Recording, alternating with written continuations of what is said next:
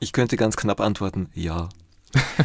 und die Enkaustik, da haben wir eine ganz tolle Kollegin, die da Kurse dafür anbietet, ist das eine gute Beispiel.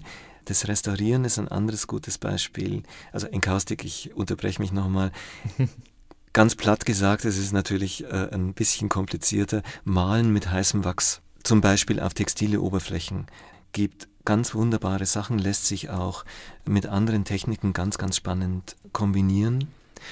Und diese alte Handwerkstechnik ist tatsächlich für uns ein ganz wichtiges Thema, weil wir darin auch einen Kulturauftrag im engsten Sinn verstehen, alte Handwerkstechniken, die woanders im Aussterben begriffen sind, zu bewahren und weiterzugeben. Wir haben eine Diplomrestauratorin, bei der man zum Beispiel Schellackpolituren lernen kann. Das ist eine Holzoberfläche, die kein Mensch mehr bei einem Schreiner beauftragt, weil sich niemand mehr leisten kann. Aber bei uns kann man einen Kurs belegen und es selber noch lernen. Das ist eine unheimlich meditative Technik, dauert ewig, weil man ganz dünne Schichten auftragen muss.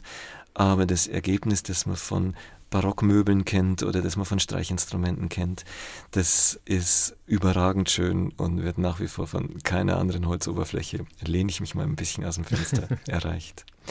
Aber unter dem Aspekt eines, ich würde mal sagen, eines weiten Kulturbegriffs gehört genau das, dass wir Kulturtechniken bewahren wollen, gehört mitten rein in das Hai als ein Kulturhaus.